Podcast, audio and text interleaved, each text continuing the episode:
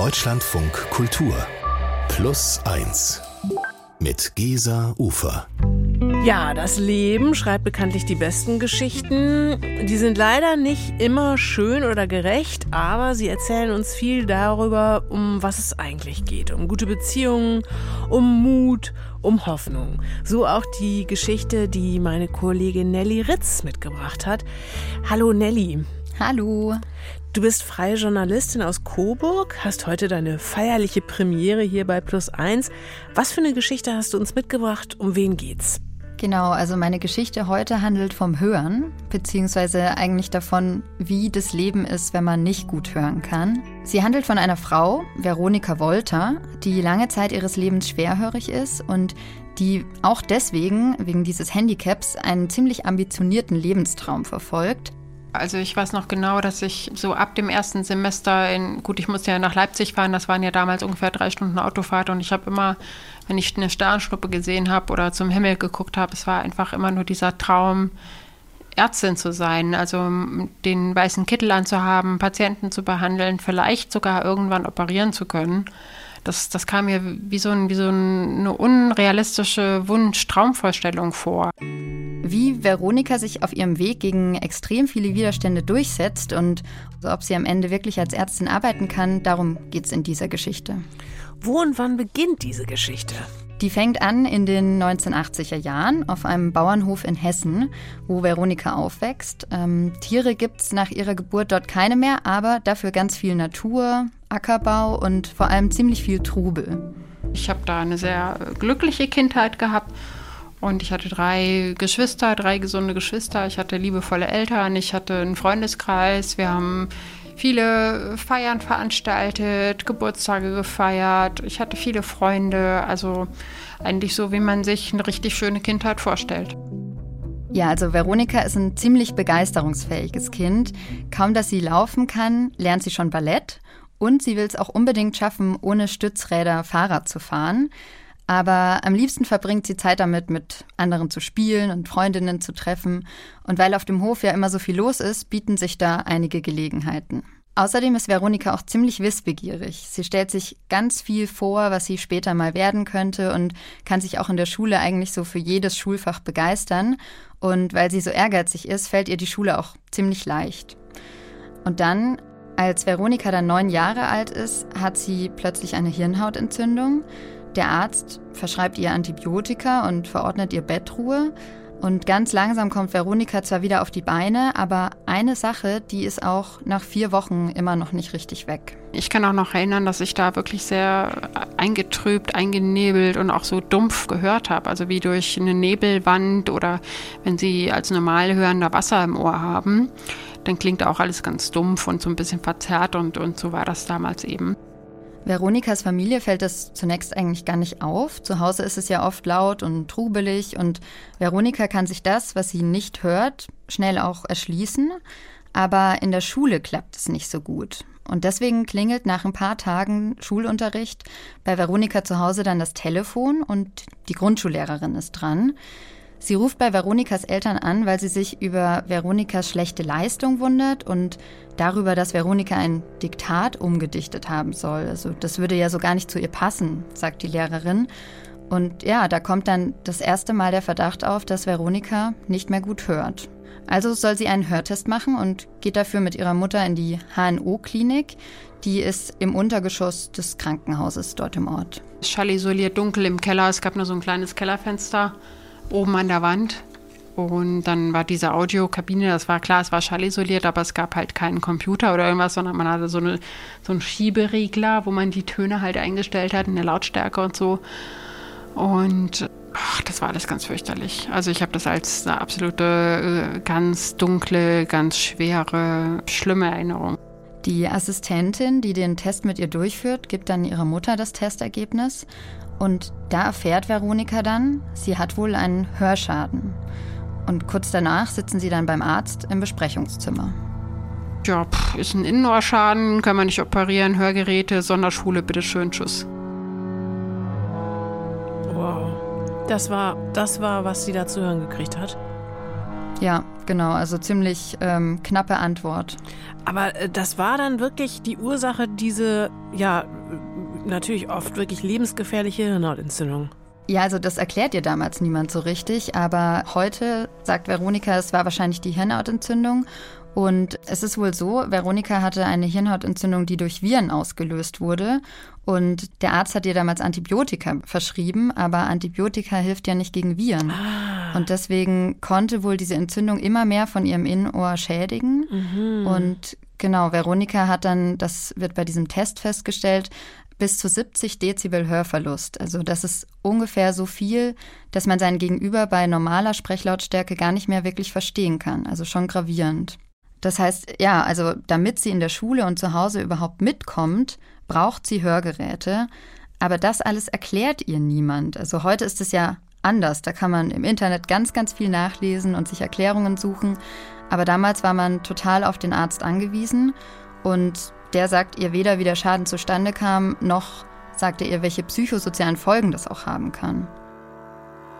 Veronika und ihre Mutter verlassen dann das Klinikum mit dieser Verordnung für die Hörgeräte und Veronika merkt, wie erschrocken ihre Mutter über diese Diagnose ist, aber versteht auch da nicht so richtig, wieso, weil für die Neunjährige ist es eigentlich ganz klar, sie hört schlecht, jetzt bekommt sie Hörgeräte und dann wird ja alles wieder gut. Und Veronikas Eltern versuchen dann auch, sie in dieser Einstellung zu bestärken. Und deswegen ja, war dann eben so auch die Art und Weise meiner Eltern mir zu vermitteln, Mensch, ist nicht schlimm, andere haben eine Brille, äh, schau mal, was du sonst alles für ein Glück hast, für, wo die Vorteile liegen und was du sonst alles Tolles kannst, was für ein tolles Kind du bist.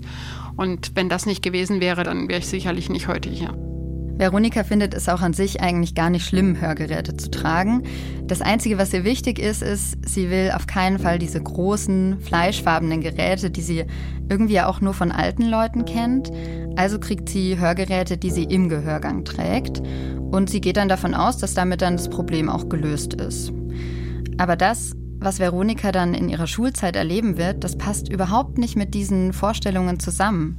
Und noch schlimmer ist für Veronika, dass sie nach wie vor überhaupt nicht versteht, was da eigentlich mit ihr passiert ist.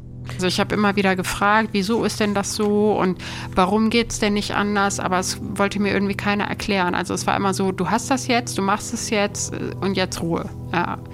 Und das habe ich mir halt ja, mein Leben lang gewünscht, ne? dass mir einmal einer sagt, warum. Und ähm, ja, dieses Nichtfinden von Antworten, das war dann auch immer mein Ansporn, das Problem selbst in die Hand zu nehmen. Super interessant, auch wirklich, wie sie schon diese Szene im Krankenhaus bei der allerersten Untersuchung als traumatisch schildert. Da hofft man doch wirklich, dass heute die Medizin wirklich auch in da, dahingehend weiter ist, dass sie Menschen in solchen Situationen besser unterstützt. Ich kann diesen Impuls total gut nachvollziehen, dass man dann meint, ich will selber helfen, dass es besser wird. Ja, total. Und dass man halt auch transparenter irgendwie aufgeklärt wird und mitbekommt, was da mit einem los ist. Das ist, glaube ich, auch sehr wichtig, dass das heute irgendwie besser ist.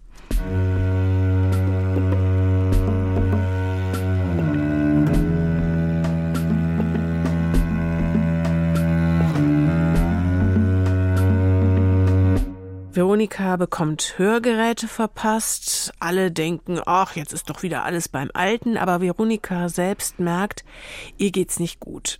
Ganz wesentliche Fragen sind für sie unbeantwortet. Sie fühlt sich völlig alleingelassen. Also als erstes muss man sagen, die Hörgeräte damals, die waren lange nicht so gut entwickelt wie heute. Veronika hört damit ziemlich blechern und vor allem laute Geräusche sorgen für ziemlich viel Lärm in ihrem Kopf. Und dann kommt noch dazu, dass die Geräte immer wieder ausgehen, wenn Veronika schwitzt und sich ihre Gehörgänge deswegen auch dauernd entzünden. Also sie hat eigentlich fast immer nur die Wahl zwischen Hörgeräten in entzündeten Gehörgängen und damit ja auch Schmerzen oder halt nur stark eingeschränkt zu hören. Anfangs hat sie trotzdem das Gefühl, sie kommt relativ gut mit im Alltag. Dass sich wirklich etwas ändert, wird ihr dann vor allem durch ihre schlechten Noten bewusst und auch durch die Reaktionen ihrer Mitschülerinnen. Die lachen sie jetzt nämlich ziemlich oft aus. Und keiner in der Schule nimmt so richtig Rücksicht darauf, dass Veronika eben trotz der Geräte nicht, nicht gut hört. Gleichzeitig will Veronika aber auch nicht zugeben, dass sie nicht mitkommt, weil sie weiß, eigentlich haben ihr der Arzt und auch ein Sonderpädagoge von der Schule empfohlen, auf eine Sonderschule zu wechseln. Und das hängt die ganze Zeit wie eine Drohung über ihr. Veronika bleibt also nur eine Option. Sie rackert sich ab und versucht das, was sie nicht hört, durch mehr Lernen auszugleichen. Sie will nämlich unbedingt aufs Gymnasium, um sich später alle Möglichkeiten offen zu halten. Aber es scheint einfach nicht zu reichen. Als dann diese Empfehlung mit der Realschule kam, das, also das war viel schlimmer als ein Schlag in die Magengrube für mich. Das hat sich für mich angefühlt, als würde da jemand meine komplette Zukunft in einem Satz beschließen. Ich war jemand, der sehr sehr viel sich vorstellen konnte, an sehr vielen Dingen interessiert war und ähm, sehr ehrgeizig war. Ich habe das Leben als Geschenk verstanden und wollte das Beste draus machen und da wollte ich mir nicht von anderen Leuten vorgeben lassen, was ich zu tun habe. Ja, Wahnsinn, das kann man sich sehr gut vorstellen, gerade wenn jemand eben so ehrgeizig ist und wie wir ja gerade schon gehört haben, schon im Kleinkindalter kurz nach dem Laufen lernen Ballettunterricht nehmen will, dass das ja. für so eine Person nochmal doppelt schwer ist, glaube ich. Ja, total. Also sie ist unglaublich enttäuscht, aber ähm, das scheint sie auch irgendwie auszumachen.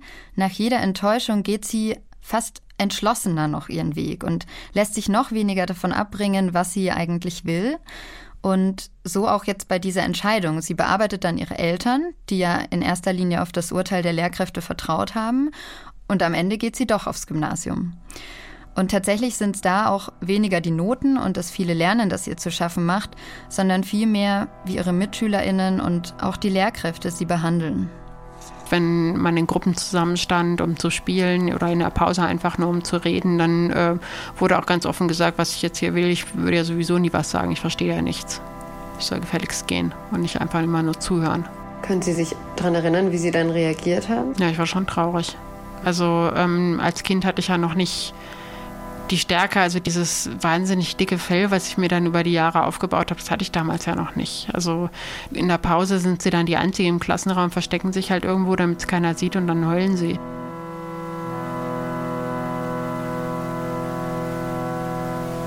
War ist das schrecklich. Ja, so viel zu dem Thema, dass Mobbing irgendwie angeblich so eine äh, zeitgenössische Erscheinung ist. Ich glaube, das hat es früher mindestens genauso dramatisch auch schon gegeben, ne? Ja, ja. Und auch jetzt ist es wieder total schlimm für Veronika, dass sie keine Erklärung hat. Also mhm. man muss sich das mal vorstellen. Vor ein paar Monaten hatte sie noch ziemlich viele Freundinnen, war beliebt, hat sich dauernd zum Spielen getroffen. Und quasi von heute auf morgen ist das irgendwie alles anders. Und Veronika sucht den Grund dann dafür bei sich selbst und denkt immer, irgendwas an ihr muss falsch sein, irgendwas muss schlimm sein. Und dazu kommt noch, dass Veronikas MitschülerInnen jetzt auch ihre Schwerhörigkeit immer mehr ausnutzen zu ihrem Vorteil, also zum Beispiel im Sportunterricht. Und das alles macht natürlich was mit Veronika als Person. Ich habe angefangen, dem Menschen gegenüber nicht grundpositiv und froh gestimmt zu begegnen, sondern misstrauisch. Also ich hatte permanent Angst davor, irgendwie ausgestoßen, verletzt oder ja, ausgelacht zu werden. Oh Mann, so viel also äh, die Erlebnisse auf der Schule. Aber wie war es denn äh, in Veronikas Familie? Die war ja bis dahin wohl irgendwie sehr, sehr unterstützend. Ja, total. Und das ist auch richtig wichtig für Veronika. Also die wird fast wie so einem, die wird fast wie zu einem Anker. Also mhm. Veronikas Eltern geben ihr ganz, ganz viel Halt und sie geben ihr das Gefühl, okay zu sein, so wie sie ist. Aber trotzdem bessert sich die Situation in der Schule eben nicht. Und Veronika zieht sich deswegen immer mehr zurück in den kommenden Schuljahren, in sich selbst und in ihre Bücher. Dann, kurz vor dem Abitur, stellt sich Veronika, wie viele andere ja auch, die Frage, was sie mit ihrem Leben eigentlich anstellen will. Und sie denkt dann ganz viel über sich und ihre Erfahrungen nach. Und da wächst dann ein Gedanke in ihr, nämlich, dass sie Ärztin werden will. Ich habe mir natürlich erträumt, dass wenn ich jetzt etwas mache, was Menschen ja grundsätzlich viel bedeutet, nämlich die Gesundheit zurückzuerlangen, dass man mir dann vielleicht doch ein bisschen Anerkennung zukommen lässt. Klar, da war schon der Wunsch da, gesehen zu werden. Natürlich habe ich mir das gewünscht und ich dachte, da ich ja so schlimm bin, muss ich mir irgendwas aussuchen, was besonders wertvoll und was besonders wesentlich ist. Wie tragisch. Ich meine, kann, man, man kann das so gut nachvollziehen, aber dass man wirklich dann als Kind schon meint, oh, vielleicht kriege ich die Anerkennung wirklich nur über diesen beruflichen Weg anders, ist, ist sie mir ja offenbar verbaut. Heftig. Ja, total. Also es bestimmt ja auch dann so über den ganzen Lebensweg irgendwie mm. weiter. Und ich meine, man muss dazu sagen, dass da sicherlich auch andere Einflüsse maßgeblich waren. Also Veronikas Eltern hatten ja diesen Bauernhof und haben da Lebensmittel produziert und deswegen war ihr schon immer klar, dass sie auch was, was Grundlegendes machen will, was besonders wesentlich ist. Mhm. Aber ihre Erfahrungen haben da sicher eine ziemlich große Rolle gespielt auch. Veronikas Mutter ist ziemlich schockiert von der Entscheidung ihrer Tochter. Sie hat nämlich Angst, dass Veronika es sich besonders schwer macht und ah. dass es besonders hart für sie wird. Und tatsächlich rät ihr auch die Berufsberatung des Arbeitsamts zu einem kleineren Studiengang, wo sie vielleicht weniger Probleme mit dem Hören hat, zum Beispiel zu Chemie oder Physik. Und dann bewirbt sich Veronika auch noch für ein Stipendium und da fragt die Jury dann auch ganz kritisch nach, ob denn eine schwerhörige junge Frau überhaupt Ärztin werden kann. Ähm, wie soll die denn ein Stethoskop benutzen zum Beispiel? Und diese ganzen Zweifel, die lassen Veronika natürlich nicht kalt, aber sie scheinen ihren Willen auch immer mehr zu festigen. Also bewirbt sie sich und bekommt einen Platz für Humanmedizin in Leipzig. Und das Studium, das macht Veronika dann auch ziemlich viel Spaß. Sie arbeitet unglaublich hart, wälzt Unmengen an Büchern und lernt wahnsinnig viel Stoff auswendig. Und das hat aber auch den Grund, damit niemand von ihrer Schwerhörigkeit mitbekommt. Also ich habe beispielsweise das Vorlesungsverzeichnis äh, vorher auswendig gelernt. Nicht nur das, ich habe dann ähm, versucht, das ganze Thema, was dann behandelt wurde, vorher schon zu lesen, weil ich wusste ja, ich werde da nichts oder nicht alles hören und muss dann eben, wenn mal Fragen kommen, das war ja immer meine größte Angst, man könnte irgendwas fragen, dann muss ich es am besten vorher schon wissen, weil das, was die mir da sagen, höre ich ja nicht. Heißt, sie hat dann diese Hörgeräte nicht mehr getragen oder waren die Hörgeräte einfach nicht funktionsfähig? Die waren ganz oft nicht funktionsfähig. Also mhm. sie hat die, glaube ich, schon getragen, aber es war sehr ähm, schmerzhaft mhm. oft. Es waren nach wie vor immer diese Entzündungen. Und ich glaube, sie hat dann auch, das kann man natürlich nicht so ganz nachvollziehen, wann es wie viel schlechter wurde, aber ich glaube, sie hat dann zu der Zeit auch schon schlechter gehört nochmal. Und genau, dann ist natürlich immer die Gefahr da, dass man irgendwie Sachen nicht versteht. Tja. Ja, und deswegen bereitet sie dann auch alles zu Hause vor. Aber das geht tatsächlich ganz gut mit dem Studienstoff, im Gegensatz ja zur Schule, wo das alles schwieriger ist. Und ähm, das zeigt sich dann auch an Veronikas Noten. Das hat mich in einen unglaublichen Höhenflug versetzt, weil dieses Ziel, was ich mir gesetzt habe, unbedingt Ärztin werden zu wollen, das erschien ja vollkommen unrealistisch. Das war völlig außerhalb des Vorstellbaren. Und dass das jetzt plötzlich dann so gut lief, das hat mich unglaublich glücklich gemacht. Ja, im Laufe der Jahre erzielt Veronika trotz ihrer Höreinschränkung Bestleistungen. Nur eine Sache, die fehlt ihr die ganze Zeit, das ist die Gemeinschaft. Also Veronika hat kaum Freundinnen und nur ganz wenige Kommilitoninnen wissen von ihrer Schwerhörigkeit. Es gab viele Kommilitonen, Freunde, Studenten, an die ich mich erinnere, mit denen ich gerne mal auf eine Party gegangen wäre oder mich einfach nur mit denen unbeschwert unterhalten hätte. Aber es ging halt nicht, weil die einfach zu leise geredet haben. Und da habe ich mich einfach ferngehalten, weil ich viel zu viel Angst hatte zu sagen, hm, sagst du das nochmal oder so, weil ja, dieses äh, ständige Auslachen, ich, ich konnte es nicht mehr, nicht mehr haben. Ich habe dann lieber ab, mich entschieden, Abstand zu nehmen. Aber klar, das war dann natürlich von mir auch irgendwann so ein allgemeiner Schutzmechanismus. Ne? Nachdem man so viel Verletzung erfahren hatte, ähm, hat man dann wenig Lust, dann den, nochmal den nächsten und nochmal den nächsten kennenzulernen, um sich möglicherweise die nächste Klatsche und Verletzung abzuholen. Ja, Veronika sagt sich, ihre Freude am Studium, das ist das Lernen, das ist der Erfolg, das sind die Bücher. Aber dann kommt die Praxis und damit kommen ja ganz andere Probleme auf. Also plötzlich kann Veronika sich nicht mehr alleine durchboxen, sondern muss im Operationssaal assistieren, wo Musik im Hintergrund läuft oder muss Anweisungen von Ärztinnen befolgen, die Mundschutz tragen. Mhm. Und in diesen Situationen, sie hat ja immer noch ihr juckendes, schlechtes im Ohrgerät, versteht sie oft einfach nichts und reagiert dementsprechend oft nicht und wird deswegen auch immer wieder angeschrien oder ausgelacht. Aber Veronika hat sich inzwischen ein ziemlich dickes Fell erarbeitet und versucht das halt jetzt einfach auszuhalten. Ich habe mir die Frage, ob es möglicherweise für mich woanders einfacher ist, gar nicht gestellt, weil ich wollte das. Es gab für mich keine Alternative. Ich habe davon geträumt, Ärztin zu sein. Ich wollte unbedingt das. Und solange man mir das nicht komplett genommen hat, habe ich einfach versucht, alles zu ertragen, was man mir da in den Weg gelegt hat. Da ist sie auch ziemlich erfolgreich drin. Mit 26 Jahren ist Veronika dann approbierte Ärztin mit Doktortitel. Und sie möchte HNO-Ärztin werden und fängt dann ihre Facharztausbildung am Deutschen Hörzentrum in Hannover an. Aber auch hier bringt sie ihre Schwerhörigkeit immer wieder an ihre Grenzen und es zeigt sich einfach immer wieder, im Arztberuf braucht es Interaktion und Kommunikation. Es reicht eben nicht, alles auswendig zu lernen und sich extrem gut vorbereiten zu können. Ganz schlimm war es dann auch einmal im Nachtdienst. Das war eine Patientin, der war übel, die konnte auch nicht lauter reden, der war schwindelig. Und ich habe sie einfach nicht verstanden. Es ging einfach nicht. Und das waren schon so Situationen, wo ich halt gemerkt habe, verdammt, jetzt, äh, wo ist, jetzt kommst du nicht mehr weiter, jetzt, wie, wie geht das Leben dann weiter, fragt man sich, ohne Kommunikation, ohne dass sie mit jemandem sprechen können. Also natürlich macht einem das fürchterlich Angst da. Nebenbei bemerkt ist das natürlich dann auch für die Patienten und Patientinnen an irgendeinem Punkt nicht ganz einfach. Ne? Man muss ja dann auch wirklich mhm. irgendwann Abstriche machen und sagen, vielleicht ist es doch keine gute Idee. Hat sie sich davon äh, dann nicht doch auch verunsichern lassen? Ich glaube, dass sie Ärztin werden will, das war für sie einfach immer wirklich eine Priorität. Sie hat dann schon wirklich alles versucht. Also sie hatte zum Beispiel so eine Art Verstärker, die dann die PatientInnen tragen mussten.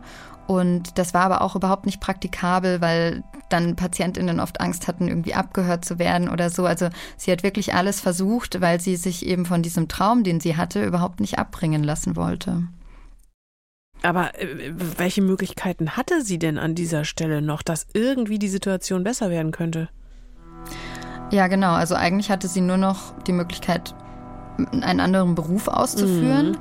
Oder eine technische Möglichkeit, die sie bis dato noch nicht in Betracht gezogen hat. Und zwar sind das Cochlea-Implantate. Ah. Vielleicht hast du davon ja. schon mal gehört. Also das ist eine Art Nervenprothese, die den Hörnerv direkt stimuliert und den geschädigten Teil des Ohrs dadurch umgeht bzw. ersetzt. Und das ist aber eine ziemlich riskante OP. Also es ist schon von vornherein klar, dass Veronika mit ziemlicher Sicherheit ihr Restgehör dabei verlieren würde. Und sie hat eben Angst, wenn das Implantat dann nicht richtig funktioniert, dann wäre sie ja komplett gehörlos. Und deswegen schiebt sie diese Entscheidung wahnsinnig lange vor sich her und entscheidet sich dann aber, das Implantat einsetzen zu lassen, erstmal links und später auch rechts. Und dabei verliert sie tatsächlich auch ihr Restgehör im linken Ohr. Aber das Implantat funktioniert und nach einiger Zeit kann Veronika dann mit Hilfe dieser Implantate auf beiden Ohren wieder richtig hören ohne dass irgendwas scheppert oder kaputt geht oder entzündet ist. Und das ist das erste Mal, seit sie neun ist wieder. Also das muss man sich mal vorstellen. Das ist eine riesige Erleichterung für sie. Kurz darauf geht sie dann auch als Assistenzärztin an ein kirchliches Klinikum, an das Martha Maria Krankenhaus in München. Und das ist ein richtiger Wendepunkt in ihrem Leben. Als ich dann den Professor Suckfüll kennenlernte im ähm, Martha Maria Krankenhaus, das war ja, das war der Arztausbilder, den ich mein Leben lang gesucht habe, weil der hat das, ähm, und das musste ich ja auch erstmal lernen und verstehen, der hat das nicht als Hindernis aufgefasst, was ich da hatte, sondern als Chance begriffen und vielleicht sogar als Vorteil. Ja. Inwiefern? Dieser Professor Markus Suckfüll, der sieht in Veronika einen Gewinn für das Klinikum, weil er eben ihre Erfahrung so schätzt. Mhm. Also einerseits als Ärztin, aber eben auch als selbst Schwerhörige und Cochlea-Implantierte. Also diese Erfahrung ist wahnsinnig wertvoll für das ganze Team und das Klinikum. Und gleichzeitig ist es für Veronika wiederum ein Gewinn, zu erleben, wie diese Erfahrungen endlich gesehen und sogar gebraucht werden. Und das, ja, das hat mir im wahrsten Sinne des Wortes Flügel verliehen. Also es war nicht nur die Implantation an sich, die mich ja dann wieder gut hörend gemacht hat, sondern auch den Gedanken zu verstehen, dass es nicht etwas, was mich abwertet gegenüber anderen, sondern ja, was mir eine bestimmte Fähigkeit gibt. Und wenn ich die richtig einsetze, kann ich Menschen viel besser helfen. Nee, das klingt ja alles wahnsinnig erfolgreich, wahnsinnig schön. Äh, geht das so prima für Veronika weiter? Ja, irgendwie schon tatsächlich. Also ich glaube, es ist dieser Perspektivwechsel, den sie jetzt irgendwie vornimmt oder erlebt. Sie wollte ja ihr Leben lang diesen Hörschaden verstecken, weil sie so Angst hatte, davor ausgegrenzt oder ausgelacht zu werden, weil sie das ja auch immer wieder erlebt hat. Und jetzt ist sie in diesem Krankenhaus, im Martha Maria Krankenhaus und erkennt plötzlich, dass das vielleicht die falsche Taktik war. Also, dass ihr dieser Hörschaden ja auch eine einzigartige Perspektive und Erfahrung gibt. Und das schätzen auch ihre Patientinnen. Was mir die Patienten zurückgemeldet haben, ja, dass, dass sie so viel Wert darauf legen, was ich ihnen sage und dass das so wertvoll ist für sie und dass ihnen das so viel bedeutet und dass sie jetzt wieder so viel Mut und Kraft haben, weil es eine Möglichkeit gibt zu hören. Und also mit jedem Patienten habe ich mich selbst auch so ein bisschen geheilt. Ne? Und diese ganzen negativen Dinge, die ich mit Menschen erfahren habe, dann wieder versucht zu revidieren. Und weil ich halt gemerkt habe, ja, es geht auch anders. Ja, Veronika verarbeitet so mit der Zeit auch ihre schlimmen Ausgrenzungserfahrungen und sie lernt auch immer besser mit den Implantaten zu hören und vertraut ihnen auch langsam. Heute ist Veronika die erste gehörlose Chefärztin Deutschlands. Sie leitet die HNO-Abteilung im Helios Klinikum München West und hat ziemlich große Pläne für die Klinik und will dort natürlich möglichst vielen Patientinnen helfen. Und sie ist auch noch Mutter und passionierte Rennradfahrerin. Dass sie heute da steht, wo sie steht, ist auch ein Ergebnis dessen, was sie erlebt hat. Also diese ganzen Ungerechtigkeiten, die haben, glaube ich, in ihr einen Widerstand hervorgerufen, der sie am Ende auch irgendwie gerettet hat. Es ist letztendlich so gekommen, wie es für mich richtig war, diese Hörklinik jetzt aufbauen zu können und leiten zu können, auch als vor allen Dingen auch als Chefin das gestalten zu können, so wie ich das mein Leben lang gesucht habe. Also das ist eine berufliche Erfüllung, die, also ich glaube, viele Menschen nicht haben und nicht kennen. Und dafür bin ich auch wieder unglaublich dankbar. Ich glaube, das hätte ich so nicht, wenn ich diese ganzen Erfahrungen nicht gemacht hätte. Während unseres Gesprächs sitzen Veronika und ich übrigens in einem Hörtherapieraum der HNU-Abteilung, die Veronika leitet. Und was mir da sofort aufgefallen ist, der Raum ist total hell. Also er hat zwar nur zwei kleine Fenster, ist aber eingerichtet mit weißen Stühlen, einem hellen Tisch, zwei gelben Sesseln mit Kissen drauf und er hat auch eine ziemlich gute Akustik. Das ist also so ziemlich das Gegenteil von dem Raum, in dem Veronika als Kind damals saß und den sie ja so furchtbar in Erinnerung hat. Nee, das ist ja echt eine super eindrucksvolle, ja, man kann wirklich sagen, Erfolgsgeschichte. Äh, was, was hat diese Geschichte bei dir möglicherweise bewirkt? Ja, also ich habe aus dem Gespräch mit Veronika auch ganz viel mitgenommen und vor allem Dankbarkeit tatsächlich für diese ganz unscheinbaren, zarten Geräusche, die man im Alltag eigentlich überhaupt nicht wahrnimmt. Ähm, Veronika hat mir zum Beispiel erzählt, ich habe sie gefragt, was ihr denn, nachdem sie wieder richtig gut hören konnte, wirklich prägend in Erinnerung geblieben ist. Und sie meinte eben, das sei dieses Geräusch gewesen, wenn Schaumbläschen platzen. Also zum Beispiel beim Milchkaffee oder in der Badewanne oder auch Regen. Also sie hat jahrelang keinen Regen gehört. Und da habe ich irgendwie ja so eine Dankbarkeit mitgenommen und, und achte da jetzt viel mehr drauf. Das kann ich mir genau vorstellen. Ganz kurze Frage noch, wie geht es Veronika heute? Ja, also ihr geht super gut. Ähm, sie ist eben Mutter, hat eine Familie ähm, und sie hat, glaube ich, auch mit diesem ganzen Thema jetzt ganz gut abschließen können. Ähm, sie kann ja jetzt auch wieder nahezu perfekt hören und wenn sie will, kann sie aber auch gar nichts hören. Das finde ich total interessant. Also für sie ist es heute ein Geschenk, weil ähm, sie hat im Prinzip das Beste aus zwei Welten, dank dieser Cochlea-Implantate. Wenn sie es ausmachen und diese Stille auch wirklich genießen können, das ist was ganz Wundervolles, weil das ist ja wie in Watte. Also der ganze Kopf fühlt sich dann an wie, wie mit Watte ausgefüllt. Also es kommt weder von innen noch von außen irgendwas an. Und wenn sie die Augen schließen, dann sind sie ja nur noch taktil zu erreichen. Also nur noch, wenn jemand ähm, ja, sie anfasst quasi. Und naja, ich habe ja schon einen stressigen Job und ein ausgefülltes Leben. Und ich kann eben auch, wenn ich am lauten Flughafen sitze und mir das jetzt wirklich mit einer Stunde Verspätung gerade wirklich, man ist total genervt und so, dann denke ich, naja gut, dann machst du jetzt mal aus und genießt die Stille. Das ist, ja, das kann man kaum beschreiben. Also es fühlt sich, fühlt sich super schön an.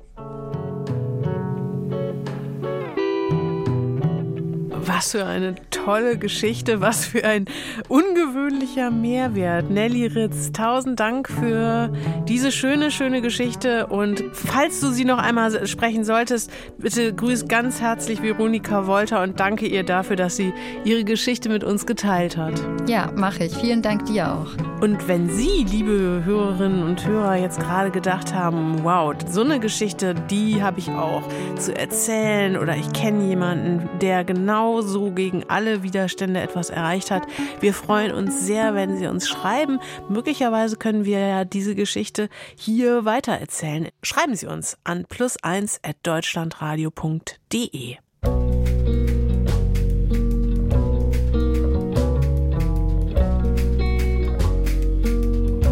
Wenn Ihnen gefallen hat, was Sie gehört haben, dann denken Sie doch mal drüber nach, ob Sie nicht Plus eins abonnieren wollen. Das ist überall da möglich, wo es Podcasts gibt.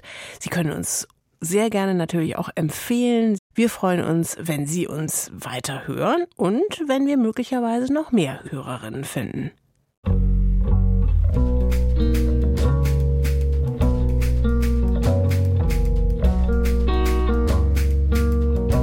In der anderen Folge von Plus Eins, da lernen Sie in dieser Woche meinen Gast Sven Stricker kennen.